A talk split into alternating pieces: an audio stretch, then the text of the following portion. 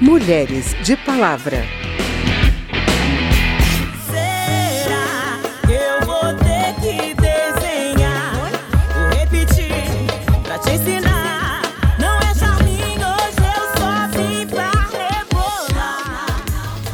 A Secretaria da Mulher, a Procuradoria da Mulher e a Comissão de Direitos Humanos da Câmara dos Deputados notificaram autoridades federais e de Santa Catarina cobrando providências contra o juiz, o promotor e o advogado que participaram do julgamento do empresário André Aranha, acusado de estuprar a influenciadora digital Mariana Ferrer, em dezembro de 2018. O julgamento ocorreu em julho. Mariana passou por constrangimentos durante a audiência e o empresário acabou inocentado sob alegação de que o estupro ocorreu sem intenção. Saiba mais com a repórter Lara Raj. Sou livre, leve e desimpedida, vai cuidar da sua vida, o meu não é não. Os órgãos da Câmara pediram punição dos envolvidos no tratamento desrespeitoso à vítima. O advogado de defesa Cláudio Gastão, o juiz Hudson Marcos e o promotor Tiago Carriço. O deputado Helder Salomão, do PT do Espírito Santo, explica. Na condição de presidente da Comissão de Direitos Humanos e Minorias, solicitei à OAB, aos conselhos do Ministério Público e aos conselhos da magistratura uma investigação rigorosa do caso. As três instituições, Advocacia, Magistratura e Ministério Público, falharam na audiência, violaram direitos e permitiram uma cena machista, violenta, patriarcal, absurda e inadmissível. A Secretaria da Mulher e a Procuradoria da Mulher também cobraram providências das instituições e enviaram ainda à Corregedoria Geral do Tribunal de Justiça de Santa Catarina pedido de revisão da sentença que inocentou o empresário. Além disso, as deputadas Soraya Santos, do PL do Rio de Janeiro, Flávia Arruda, do PL do Distrito Federal e Margarete Coelho, do PP do Piauí, apresentaram um projeto de lei para tornar crime a violência institucional e os atos ou omissão de agentes públicos que prejudiquem o atendimento à vítima ou testemunha de violência. Segundo Margarete Coelho, os órgãos da Câmara ligados aos temas femininos já haviam pedido providências para o caso logo após a audiência de julho. Segundo Margarete, além do estupro, Mariana Ferrer foi vítima da chamada violência institucional. O caso da Mariana Ferrer realmente é estarrecedor, porque vimos a omissão das nossas instituições democráticas, que a Secretaria da Mulher, que a Procuradoria da Mulher, Mulher já haviam notificado CNMP, CNJ, TJ de Santa Catarina, Ministério Público de Santa Catarina a respeito desse caso. Mas só vimos as providências serem encaminhadas quando aquela sessão nojenta veio a público, quando a omissão ficou gritante. Um grupo de 26 deputados apresentou ainda projeto de lei para obrigar o juiz a zelar pela integridade da vítima em audiências sobre crimes contra a dignidade sexual. O juiz também deverá excluir do processo qualquer manifestação que atente contra a honra da vítima e denunciar o advogado se houver excessos. Respeito!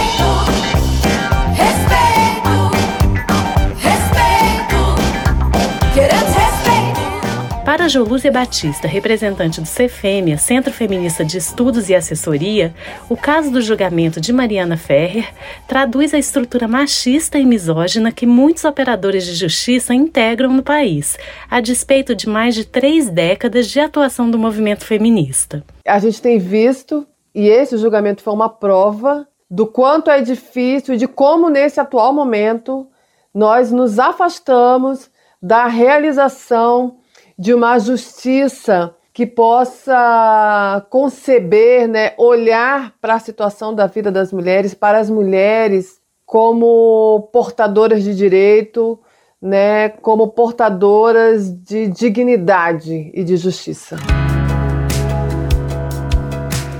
Jolúzia Batista elogiou a nota da ONU Brasil repudiando os fatos ocorridos durante o julgamento de Mariana Ferrer. Segundo a ONU, as cenas divulgadas mostram atos de humilhação, revitimização e culpabilização da jovem.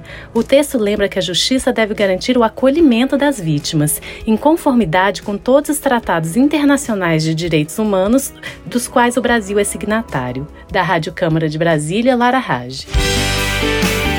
Olhar feminino.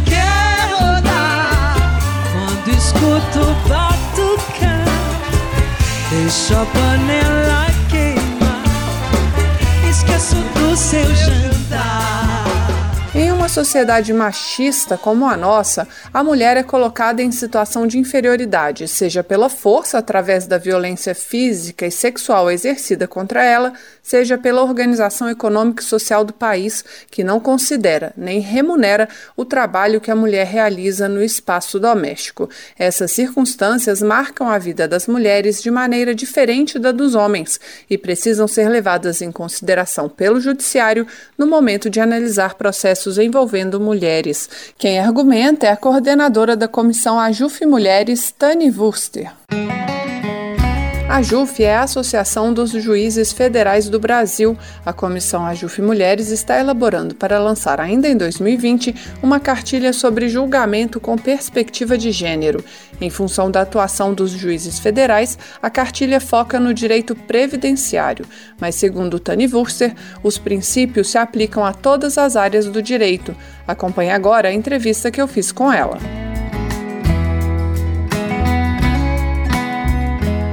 Por que fazer esse recorte do direito previdenciário?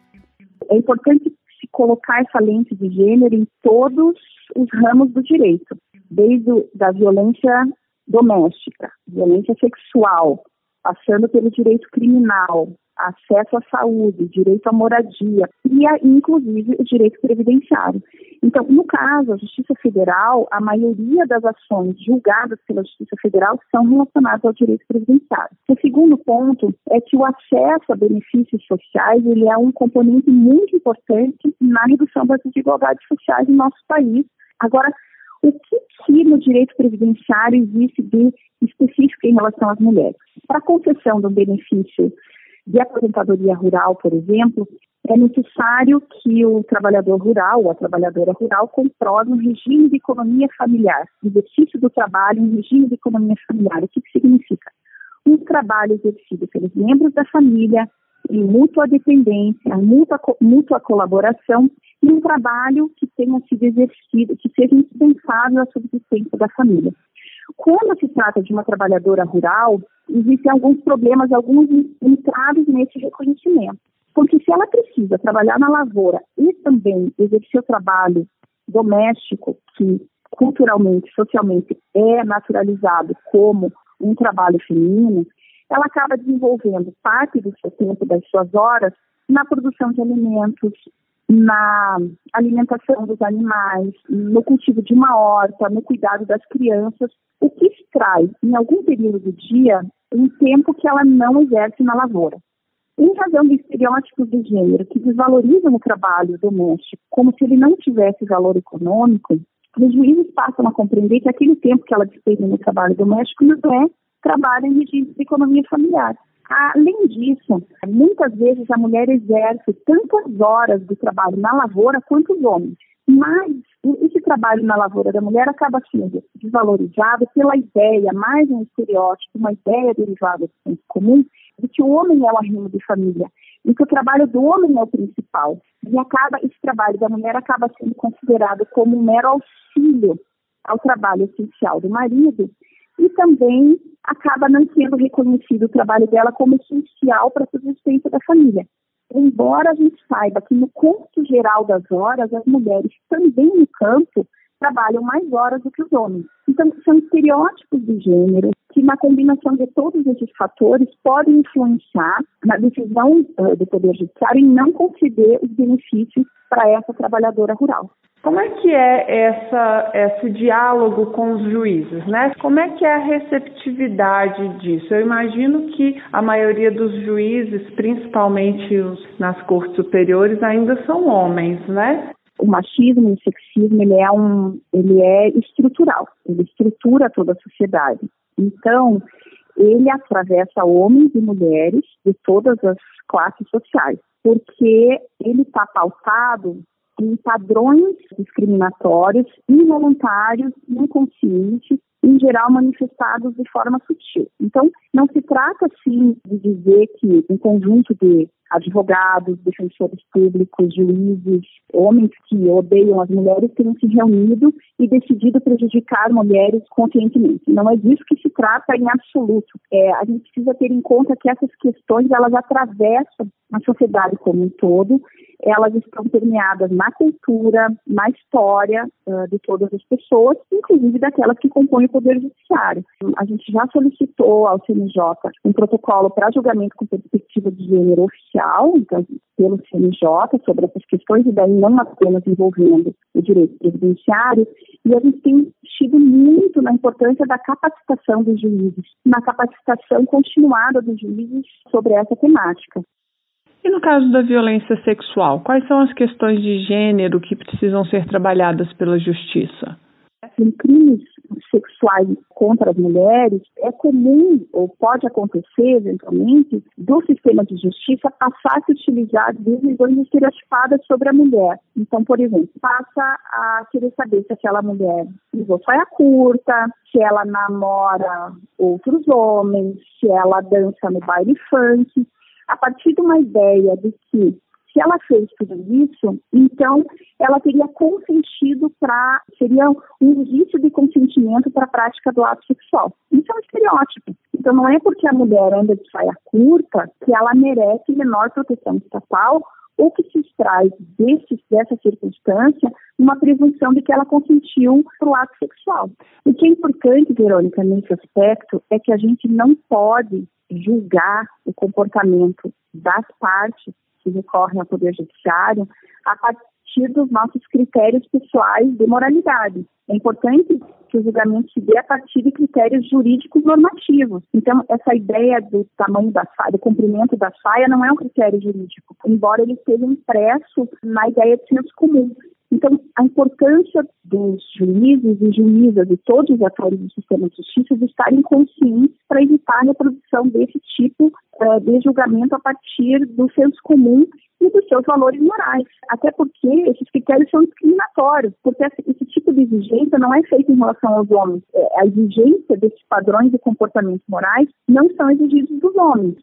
Mulher que se vê vitimizada, ela acaba tendo que provar que não fez nada de errado? Pode acontecer, claro, porque se é, num julgamento de violência sexual o que passa a ser objeto de avaliação é o comportamento moral da mulher, de vítima, ela passa a se tornar a ré daquele processo, não tecnicamente, mas seu comportamento passa a ser objeto de avaliação, o que é uma inversão completa do sistema é, jurídico normativo. Doutora Tânia, muito obrigada então pela entrevista, muito bom. Eu agradeço.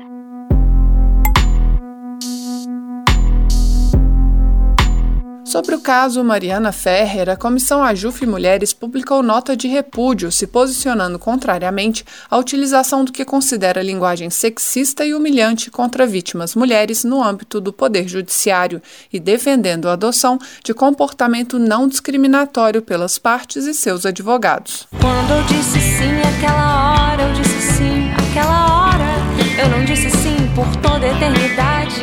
Bem, esse foi o Mulheres de Palavra, que teve produção de Lucélia Cristina e Cristiane Bake, reportagens de Lara Raj e Verônica Lima, trabalhos técnicos de Newton Gomes, apresentação e edição de Verônica Lima e coordenação de Márcio Aquilissardi.